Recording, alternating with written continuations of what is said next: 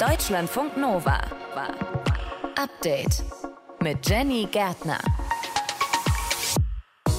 Der Verfassungsschutz warnt vor Terror von rechts. Steht so im neuen Bericht für 2021 und da heißt es im Vorwort, der Rechtsextremismus ist die größte extremistische Bedrohung für unsere freiheitliche demokratische Grundordnung. Wir können ja auch hier, und das hat der Verfassungsschutz zum ersten Mal jetzt auch realisiert, feststellen, dass das gewaltbereite Potenzial gerade im Internet sehr stark angewachsen ist und sich die Personengruppen radikalisieren. Das sagt Oliver Decker von der Uni Leipzig. Was im Bericht noch alles drin steht, erfahrt ihr gleich. Außerdem Stallhaltung, Stallhaltung Plus, Außenklima oder Premium. Diese vier Haltungsformen gibt es ja aktuell beim Fleisch. Allerdings ist diese Kennzeichnung freiwillig, nicht auf jeder Packung drauf. Könnte sich bald ändern. Gibt auf jeden Fall einen Vorschlag von Cem Özdemir. Man muss allerdings sagen, es wird diskutiert. Das weiß auch Nadine Lindner aus dem Hauptstadt. Hauptstadtstudio. Das ging auch heute schon los. Äh, Christian Lindner, der Finanzminister, hat sich dazu geäußert, hat gesagt, er möchte alles verhindern, was zu einer Steigerung der Lebensmittelpreise führt. Also ich glaube, das kann auch interessant werden. Ja, mehr zu diesem Vorschlag hört ihr in wenigen Minuten. Und Atomwaffen, ja bitte. Einer Umfrage zufolge spricht sich die Mehrheit der Deutschen für den Verbleib der US-Atomwaffen in Deutschland aus. Hat auch mit dem Krieg gegen die Ukraine zu tun. Was wir wissen ist, dass nach Schätzung in Deutschland circa 20 amerikanische Nuklearwaffen stationieren stationiert sind, und zwar in Büchel, das ist ein Fliegerhorst in der Eifel. Das sagt der Sicherheitsexperte Ulrich Kühn. Wer die Entscheidungshoheit über diese Waffen hat, das erfahrt ihr jetzt im Update-Podcast am Dienstag, den 7.6. Auf geht's. Deutschlandfunk Nova. Und es werden immer mehr. Heute wurde der neue Verfassungsschutzbericht veröffentlicht. Insgesamt wurden über 33.000 politisch motivierte Straftaten im Jahr 2021 registriert. Rund 500 mehr als im Jahr davor. Und rund 3.000 davon waren Gewalttaten, also wurden so eingestuft. Allerdings muss man sagen, die Zahl der rechtsextremen und auch linksextremen Straftaten im gleichen Zeitraum ist gesunken. Aber das Niveau gewaltbereiter Extremisten ist insgesamt immer noch sehr hoch und die Innenministerin Nancy Faeser, sie sagt in dem Vorwort des Berichtes, die größte extremistische Bedrohung für unsere freiheitliche demokratische Grundordnung, das sei eben der Rechtsextremismus. Sprechen wir drüber mit Oliver Decker, Direktor des Kompetenzzentrums für Rechtsextremismus und Demokratieforschung an der Universität Leipzig. Hallo. Hallo, Frau Gärtner, ich grüße Sie. Ich grüße Sie auch. Die Zahl der rechtsextremen Straf- und Gewalttaten im vergangenen Jahr ist erstmals seit 2018 wieder um fast 10 Prozent auf rund 20.200 gesunken. Ist es für Sie eine Entwicklung, die Ihnen Hoffnung macht? Ehrlich gestanden, nein. Also um mal mit dem Guten zu beginnen, man kann sagen, was wir jetzt vorgelegt bekommen vom Bundesinnenministerium ist im Vergleich zu den Berichten der Vorjahre doch ein Quantensprung an Qualität und äh, durchaus auch schon ein deutlicher Fortschritt zu verzeichnen. Es ist aber so, dass äh, hier immer noch die Probleme der Dokumentation, die ja sich an der polizeilichen Kriminalitätsstatistik mit orientieren, weiterhin bestehen bleiben und wir es mit einem sehr großen Dunkel Bielefeld zu tun haben und bestimmte Bereiche einfach nicht abgedeckt werden können, weil dort Meldungen schon vor Ort selbst die Polizeidienststellen nicht erreichen. Nein, es gibt eigentlich keinen Grund zur Entwarnung. Im Gegenteil, wir können ja auch hier, und das hat der Verfassungsschutz zum ersten Mal jetzt auch realisiert, feststellen, dass das personengewaltbereite Potenzial gerade im Internet, dort werden auch noch entsprechende Foren genannt, Telegram-Gruppen, Social Media, aber auch weitere, die nicht genannt sind, gerade dort im Imageboards und Ähnlichen sehr stark angewachsen ist und sich die Personengruppen radikalisieren. Hm. Also der Zuwachs der gewaltorientierter Rechtsextremer ist gestiegen auf 13.500, so viele wie noch nie. Wer fällt denn alles in diese Kategorie? Naja, zu diesen Personengruppen, die der Verfassungsschutz hier zahlt, äh, das Personenpotenzial kommt zusammen, setzt sich zusammen aus Parteien, äh, Parteimitgliedern. Hier sind ja sogar auch erstmal nicht mit die AfD-Mitglieder mit drin, sondern nur Teilgruppen, Kameradschaften, Hooligans, Rechtsrockergruppen, dann auch eher clandestine oder nicht so ganz sichtbare Organisationsstrukturen wie Kampfsportverbände und ähnliche, die ja eine immer größere Rolle spielen, die werden hier mitgenannt. Das sind subkulturell geprägte Neonazis und Gewalttäter. Der Verfassungsschutzbericht warnt auch vor der sogenannten rechtsextremen Siege-Ideologie, also Siege von Englisch Belagerung. Was verbirgt sich dahinter? Hier haben wir es mit einer äh, ganz klassischen Form zu tun, einer im Grunde genommen ähm, apokalyptisch rechtsextremen, durch Gewaltfantasien getragenen und sehr stark männlich dominierten subkulturellen Bewegung, die sich insbesondere im Internet organisiert. Die bezieht sich auf einen Neonazi, aus den USA, James Mason, der diese Ideologie mit aufgestellt hat und der tatsächlich dazu aufruft, sich in ähm, unabhängigen Gruppen zu organisieren und durch regelmäßige Gewalt, auch terroristische Gewalt, eine Verunsicherung in der Gesellschaft nicht nur zu verbreiten, sondern auch zu versuchen, dadurch Verhältnisse zuzuspitzen, um zu einer Entscheidungsschlacht zu kommen. Eine Fantasie, wie gesagt, die Sie finden Sie bei diesen Gruppen, die finden Sie bei QAnon-Bewegungen, die sich ja auf den Imageboards äh, sammeln und tummeln und dort ihre Gewaltfantasien freien Lauf lassen. Und wir sehen auch, dass diese Attentäter zum Beispiel, die wir in den letzten Jahren also wie Hanau oder Halle sehen mussten, dass die genau auch diese durch diese Foren, durch diese Radikalisierung mit animiert worden sind, ihren Gewalten freien Lauf zu lassen. Und mhm. das wird mit den Siege-Bewegungen der Atomwaffendimension und ähnlichen, äh, ja, sich auch teilweise offen auf SS und Neonazi-Ideologien berufenden Gruppen eher noch zunehmen. Ja, das heißt, diese Siege-Ideologie ist eigentlich äh, in den USA entstanden, hat da ihren Ursprung. Welche konkreten Gruppen in Deutschland haben sich der denn verschrieben, dieser Ideologie? Also ganz offen ist es die äh, schon genannte Atomwaffendivision, die wir hier äh, nennen können. Das sind im Grunde genommen von einer sehr starken Vernichtungswillen getragenen und das geben die auch durch ihre Symbolik oder den Namen Atomwaffen, Kernenergiestrahlung, Gewalt, Vernichtung zu erkennen. Aber dazu gehören im Grunde genommen im weiteren Sinne auch jene äh, Gruppen wie QAnon, die äh, ja in Deutschland auch Fuß gefasst haben, zumindest in den äh, in mit Sports Aid kann, kann man deren Diskussionen und Gewaltfantasien gut verfolgen und die entwickeln dort eine große Wirkung und das kann man dann auch immer jeweils sehen an solchen in den konkreten, dann eben männerbündisch organisierten Gruppen wie Hooligans und ähnliches, die halt diese Mischform haben.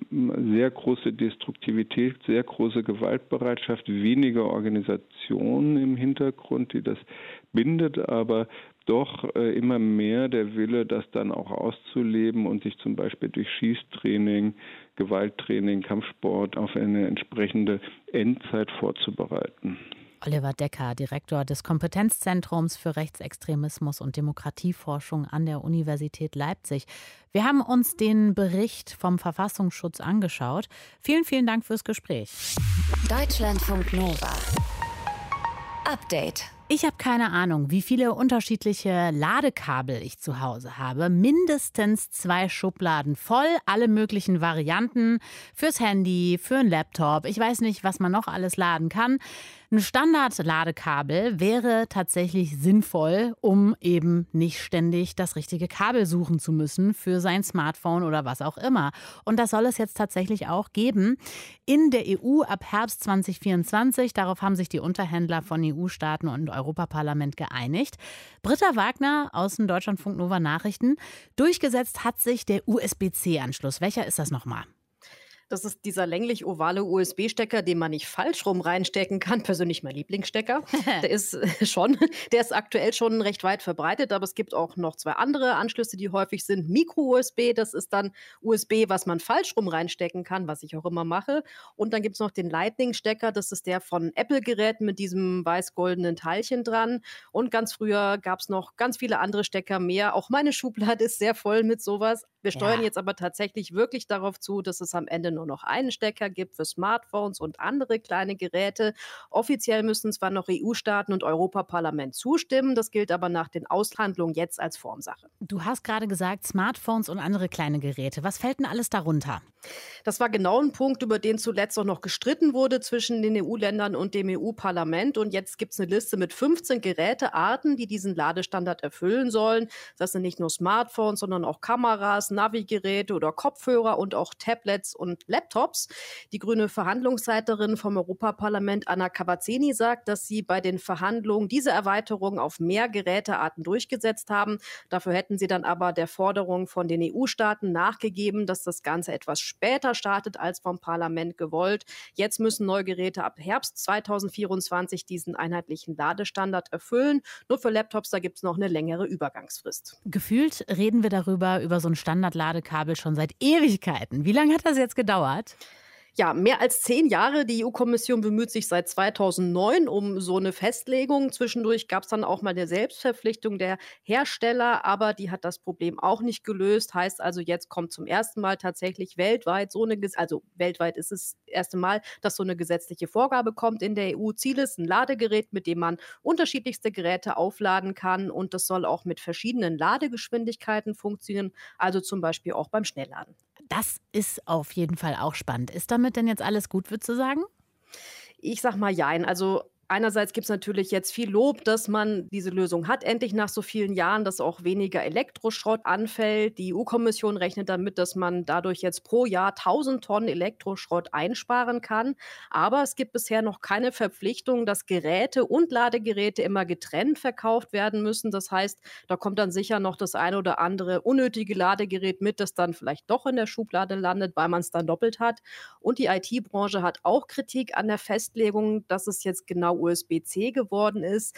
Der Branchenverband Bitkom kritisiert, dass damit Innovationen gebremst würden mit so einer Festlegung und dass das Ganze ohnehin spät kommt, denn inzwischen setzt sich ja kabelloses Laden immer mehr durch.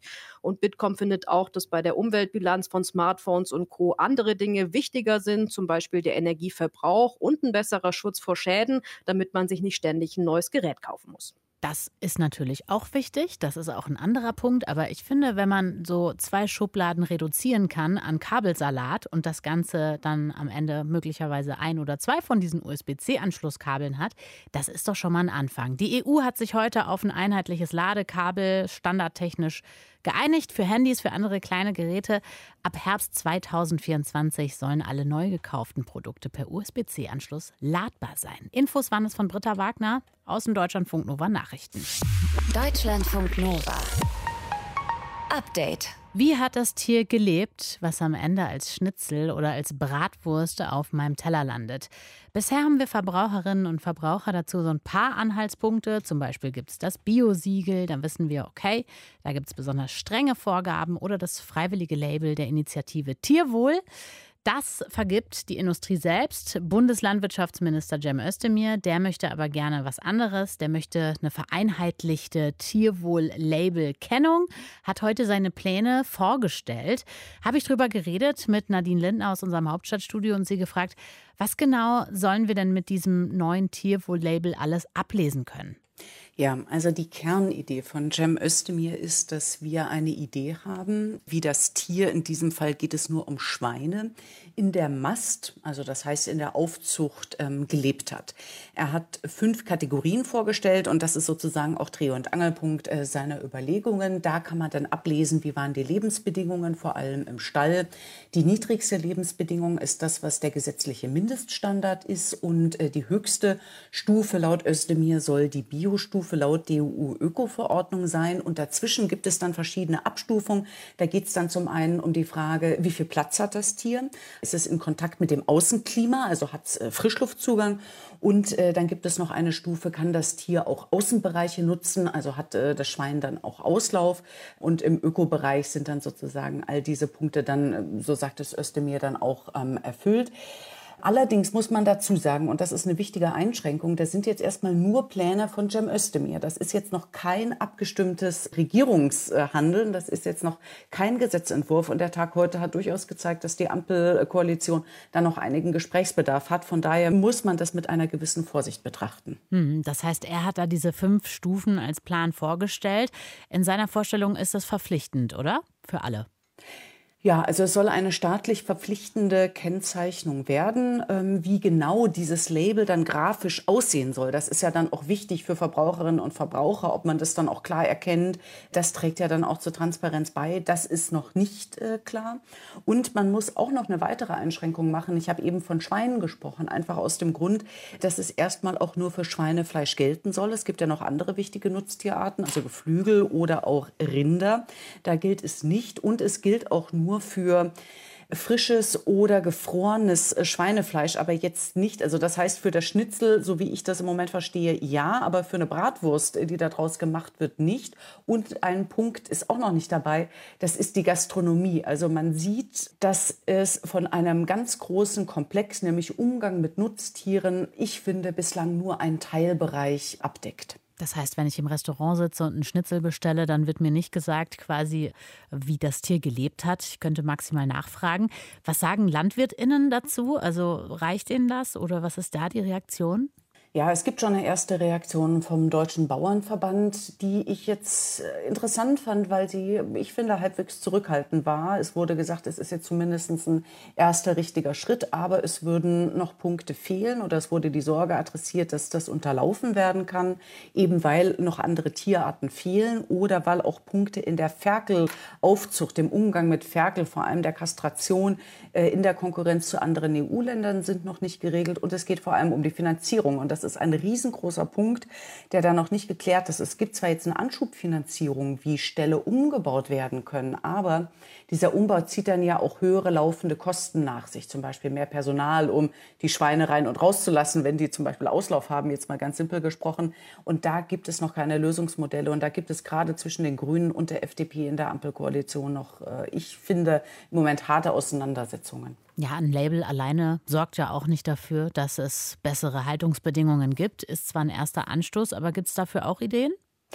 Also das hat Tim Özdemir heute noch nicht direkt adressiert. Er hat versucht, das in so einem bisschen so einen größeren Bedeutungszusammenhang zu stellen. Er hat gesagt, Tierwohl ist jetzt nur eine Dimension, die man mit diesem Vorstoß im Blick hat. Es geht aber auch darum, äh, über eine bessere Fleischqualität, auch bessere Ertragsstrukturen, stabilere Einkommen für Landwirtinnen und Landwirte zu erreichen. Und natürlich ist die Tierhaltung auch für den Klimaschutzaspekt äh, bedeutsam. Er hat darauf hingewiesen, dass meiner Ansicht nach, hat er gesagt, äh, die Hälfte der Emissionen im Landwirtschaftsbereich äh, durch die äh, Tierzucht kommen. Wenn man dort zum Beispiel die Zahl der Nutztiere senken kann, wäre das natürlich ähm, ein wichtiger Punkt.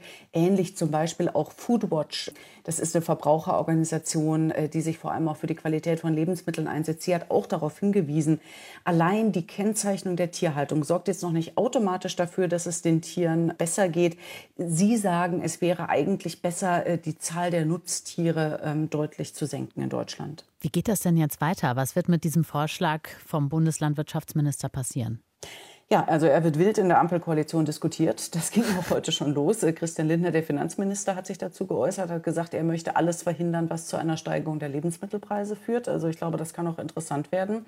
Eigentlich ist der Plan bis zur Sommerpause, Klammer auf, das ist jetzt auch nicht mehr so lang, das ist Ende Juni, dann einen abgestimmten Gesetzentwurf vorzulegen im Kabinett. Dann würde das über den Herbst im Bundestag, Bundesrat ist da auch wichtig, Rolle der Länder darf man nicht vergessen, würde das diskutiert werden und im Verlauf des kommenden Jahres, so ist Cem Özdemirs Plan, soll das Label in Kraft treten. Ich persönlich halte es durchaus für ambitioniert und ich glaube, ich wäre durchaus eher positiv überrascht, wenn das klappt, weil auch die Europäische Union dort noch ein Wörtchen mitzureden hat, weil es geht ja auch darum, dass auch andere Landwirtinnen und Landwirte aus anderen EU-Staaten dort äh, keine Nachteile erleiden. Also man sieht, es ist ein hochkomplexes Thema, was sich der Landwirtschaftsminister dort vorgenommen hat. Nadine Lindner aus unserem Hauptstadtstudio über Özdemirs fünfstufiges Label für Tierwohlkennung. Wir bleiben auf jeden Fall dran, was aus dem Plan wird. Deutschlandfunk Nova. Update. Seit dem Angriffskrieg von Russland gegen die Ukraine hat sich die Stimmung in Deutschland gedreht. Vorher waren die meisten gegen US-amerikanische Atomwaffen, die hier in Deutschland stationiert sind. Laut einer repräsentativen Infratest-DIMAP-Umfrage ist daraus aber eine knappe Mehrheit dafür geworden, mit 52 Prozent. Dass die wirklich mal zum Einsatz kommen, das halten Sicherheitsexperten natürlich für unwahrscheinlich. Aber mal angenommen, es käme jetzt zum Ernstfall, ja, und die westlichen Alliierten, die würden die Atomwaffen einsetzen wollen. Die in Deutschland stationiert sind. Wie würde das Ganze ablaufen? Also wer entscheidet darüber? Ist das Deutschland? Dürfen die da irgendwie mitreden? Habe ich vor der Sendung drüber gesprochen mit Ulrich Kühn vom Institut für Friedensforschung und Sicherheitspolitik an der Universität Hamburg und ihn gefragt, eine Mehrheit der Deutschen ist mittlerweile für die Stationierung von Atomwaffen in Deutschland und besonders groß ist laut dieser Umfrage die Zustimmung bei den Anhängerinnen und Anhängern von Bündnis 90 Die Grünen. Da sind es nämlich 64 Prozent, die sich eben für den Erhalt von diesen Atombomben in Deutschland aussprechen. Ich wollte von ihm wissen, hat Sie das überrascht? Ich muss gestehen, dass es mich persönlich jetzt nicht so sehr überrascht, denn es war ja klar, dass sich auch bei den Nuklearwaffen die Stimmung drehen wird. Denn die Menschen sehen natürlich, dass hier ein Staat, Russland, im Schatten seiner Nuklearwaffen ein anderes Land, die Ukraine, überfällt, dann dritten Staaten mit Nuklearwaffeneinsatz droht, falls die sich direkt in den Krieg einmischen würden. Und gleichzeitig schreckt natürlich die NATO davor zurück, direkt im Krieg einzugreifen, weil man eben nicht in einen Nuklearkonflikt mit Russland geraten möchte. Und vor diesem Hintergrund überrascht es mich jetzt erstmal nicht, dass inzwischen eine Mehrheit der Bundesbürgerinnen und Bundesbürger sagt, ja, wir wollen, dass diese amerikanischen Waffen zunächst mal in Deutschland bleiben. Es handelt sich um Atomwaffen der USA. Was weiß man, wie viele es da gibt und auch ähm, was die Stationierung in Deutschland angeht? Nun, man weiß schon so einiges, aber wirklich ganz gesichert, so dass es öffentlich zugängliche Daten und Fakten gibt, das gibt es eigentlich nicht, weil das ist alles natürlich hochgeheim und Verschlusssache. Was wir wissen ist, dass nach Schätzung in Deutschland circa 20 amerikanische Nuklearwaffen stationiert sind, und zwar in Büchel, das ist ein Fliegerhorst in der Eifel, und diese Atomwaffen sind sogenannte Freifallbomben. Das heißt, die werden unter einen Kampfjet drunter gepackt und im Zweifelsfall müssten dann diese circa 20 Flugzeuge dann aufsteigen und würden dann die Nuklearwaffen ins Ziel fliegen wo sie sich dann ausklinken würden. Dazu muss man sagen, diese Waffen werden gerade modernisiert und sollen dann in den nächsten wahrscheinlich zwei bis drei Jahren dann die neue Version in Deutschland stationiert werden. Und diese neuen Freifallbomben wären dann auch noch mal zielsicherer, als es die alten waren. Hm. Wer hat denn eigentlich im Ernstfall die Entscheidungsgewalt über diese speziellen Atomwaffen, die USA oder die NATO? Die USA. Es ist so, das sind amerikanische Nuklearwaffen und amerikanische Nuklearwaffen dürfen nur von einer einzigen Person freigegeben werden und das ist der US-Präsident oder falls es mal irgendwann eine US-Präsidentin geben sollte. Das heißt, äh, das war auch unter Donald Trump so, nur der US-Präsident entscheidet darüber, ob und wie diese Waffen eingesetzt werden. Und bei den in Deutschland gelagerten Waffen kommt dann nun hinzu, wie ich eben erklärt habe, braucht man da ja auch noch Trägermittel, also Flugzeuge. Mhm. Die Flugzeuge sind bisher der Typ Tornado, ein relativ alter Kampfflieger aus den 70ern der Bundeswehr. Und da müsste dann erstmal der Bundeskanzler zustimmen, dass diese Flugzeuge auch eingesetzt werden. Also für die amerikanischen Bomben in Deutschland braucht es im Grunde zwei, nämlich die USA und Deutschland und dann natürlich die NATO, die das dann auch erstmal beschließen müsste. Atomwaffenstützpunkte sind ja wahrscheinlich so ein erstes Ziel von feindlichen Angriffen. Sind denn Flugzeuge mit Atomwaffen deswegen permanent auch in der Luft und fliegen quasi Patrouille? Nein, das muss man sich jetzt nicht so vorstellen, dass das wie im Kalten Krieg ist, wo es strategische Langstreckenbomber der USA gab, die wirklich permanent in der Luft waren und auch permanent betankt wurden. Das ist nicht so, sondern die Bomben in Büchel sind in unterirdischen Tresoren gelagert, mehrere Meter unter der Erde. Die würden dann im Zweifelsfalle rausgeholt werden. Die müssten auch erstmal scharf geschaltet werden über einen numerischen Code. Über diesen Code verfügen natürlich nur die Amerikaner. Und erst dann würden die unter die Flugzeuge drunter geschnallt und dann eben äh, losgeflogen werden. Das heißt, ähm, es ist so, in einem Szenario, wo es zu einem Krieg zwischen Russland und der NATO kommen würde, wären diese stationierten Atombomben bzw. der Fliegerhorst in Büchel wahrscheinlich eines der ersten Ziele. Würden Sie sagen, EU-Atomwaffen sind eigentlich der nächste logische Schritt? Es gibt ja einige, die jetzt sagen, wieso sollten wir denn eigentlich die von den äh, AmerikanerInnen nehmen? Naja, also dazu hat ja die von Ihnen zitierte Umfrage auch eine Frage gestellt und da haben sich dann doch eine klare Mehrheit der Deutschen, ich glaube es war über 70 Prozent, dagegen ausgesprochen. Also ein alternatives Modell, wo es europäische Nuklearwaffen gäbe oder eine, vielleicht sogar eine deutsche Nuklearwaffe. Und ich glaube, dass die Bevölkerung damit richtig liegt, denn zum jetzigen Zeitpunkt ist es ja überhaupt schon ein sehr schlechtes Zeichen, dass wir uns wieder in einer Zeit befinden, wo Atomwaffen von einer Mehrheit unterstützt werden. Äh, das bisherige System mit der NATO scheint, soweit man das überblicken kann, äh, zu funktionieren. Und ich glaube, dass auch eine Mehrheit der Deutschen hier darauf hofft, dass sich auf amerikanischer Seite nicht zu viel ändert. Deswegen glaube ich, eine solche Debatte, die jetzt von Einzelnen losgetreten wird, die braucht man zum jetzigen Zeitpunkt nicht. Aber ich kann natürlich nachvollziehen, dass einige sich fragen, was würde denn passieren, wenn in den USA vielleicht Donald Trump ein zweites Mal zum Präsidenten gewählt wird. Das sagt Ulrich Kühn vom Institut für Friedensforschung und Sicherheitspolitik an der Universität Hamburg. Mehr Infos zu den Nuklearwaffen in Deutschland gibt es übrigens auch auf der Seite des Instituts und zwar findet ihr die auf nuclearsharing.eu. Deutschlandfunk Nova. Update. Das 9-Euro-Ticket, das soll uns von der Straße holen. Vom Auto in den Zug. Hat jetzt am Wochenende schon richtig gut geklappt. Die Züge waren auf jeden Fall rappelvoll. Das Problem ist nur dann, wie geht's weiter? Also wenn ich jetzt am Zielbahnhof angekommen bin, wie komme ich dann zur Arbeit, zur Uni oder zu irgendwelchen Sehenswürdigkeiten?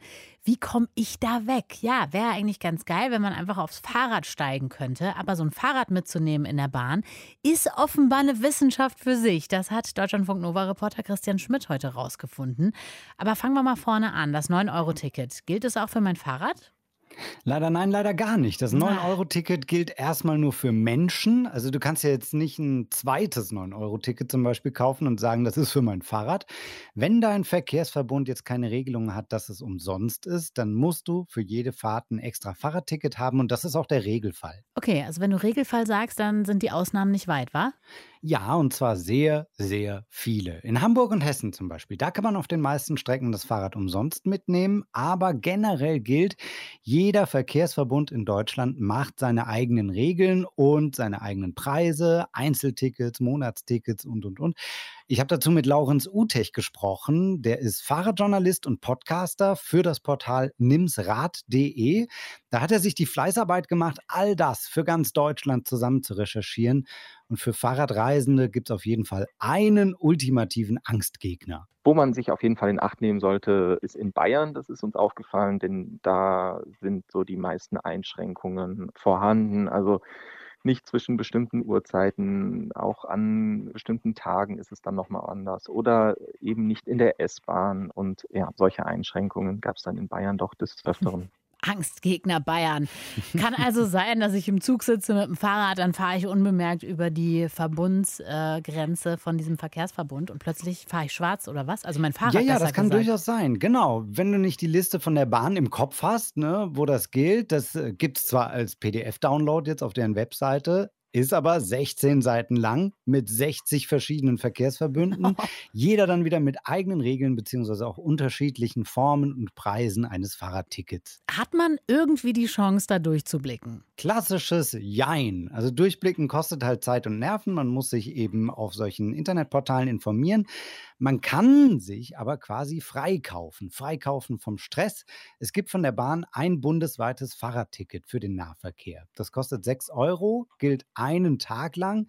Also leider nicht so günstig wie ein 9-Euro-Ticket für den ganzen Monat, aber man schont die Nerven, sagt Laurenz Utech. Damit ist man auf jeden Fall immer safe. Wenn einem das einfach alles zu viel ist und man einfach sagt, ich möchte jetzt auf Nummer sicher gehen und bei einer Kontrolle immer was in der Hand haben, dann macht das 6-Euro-Ticket Sinn. Und es macht vor allem auch dann viel Sinn, wenn man vorhat, verschiedene Verkehrsverbünde zu durchfahren. Da kann man sich dann ähm, auch mit dem 6-Euro-Ticket die ganze Sache etwas erleichtern. Da ist man safe, sagt Laurenz. Das gilt allerdings nur für den Fakt, dass man nicht aus Versehen irgendwie schwarz fährt, weil man ja eben das Ticket hat. Andere Unsicherheiten gibt es genug. Das heißt? Ja, es ist noch nicht so sicher, dass du dein Fahrrad auch mitnehmen darfst. Schaffner und Schaffnerinnen können sagen, der Zug ist zu voll. Und ah. dann dürfen Fahrräder wirklich auch nicht mit. Das Problem gab es jetzt auch öfter am Pfingstwochenende. Das machen ein paar Verkehrsverbünde halt dann gerne mal auch zu Stoßzeiten unter der Woche. Also Es ist halt leider so ein Ding, selbst wenn du ein gültiges Fahrradticket hast, kann es sein, dass du mit deinem Fahrrad trotzdem niemals am Zielort ankommst, es sei denn, du strampelst dann selber.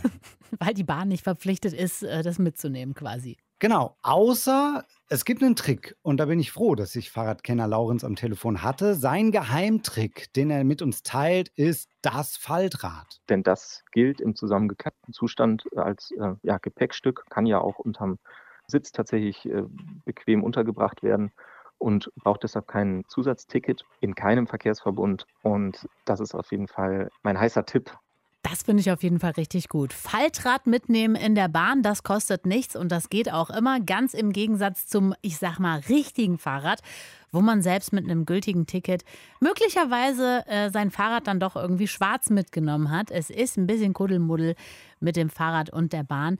Da ist noch ein bisschen Luft nach oben. Deutschlandfunk Nova Reporter Christian Schmidt hatte die Infos. Deutschlandfunk Nova. Update. Mit einem betäubten Fuß hat Rafael Nadal am Sonntag die French Open gewonnen.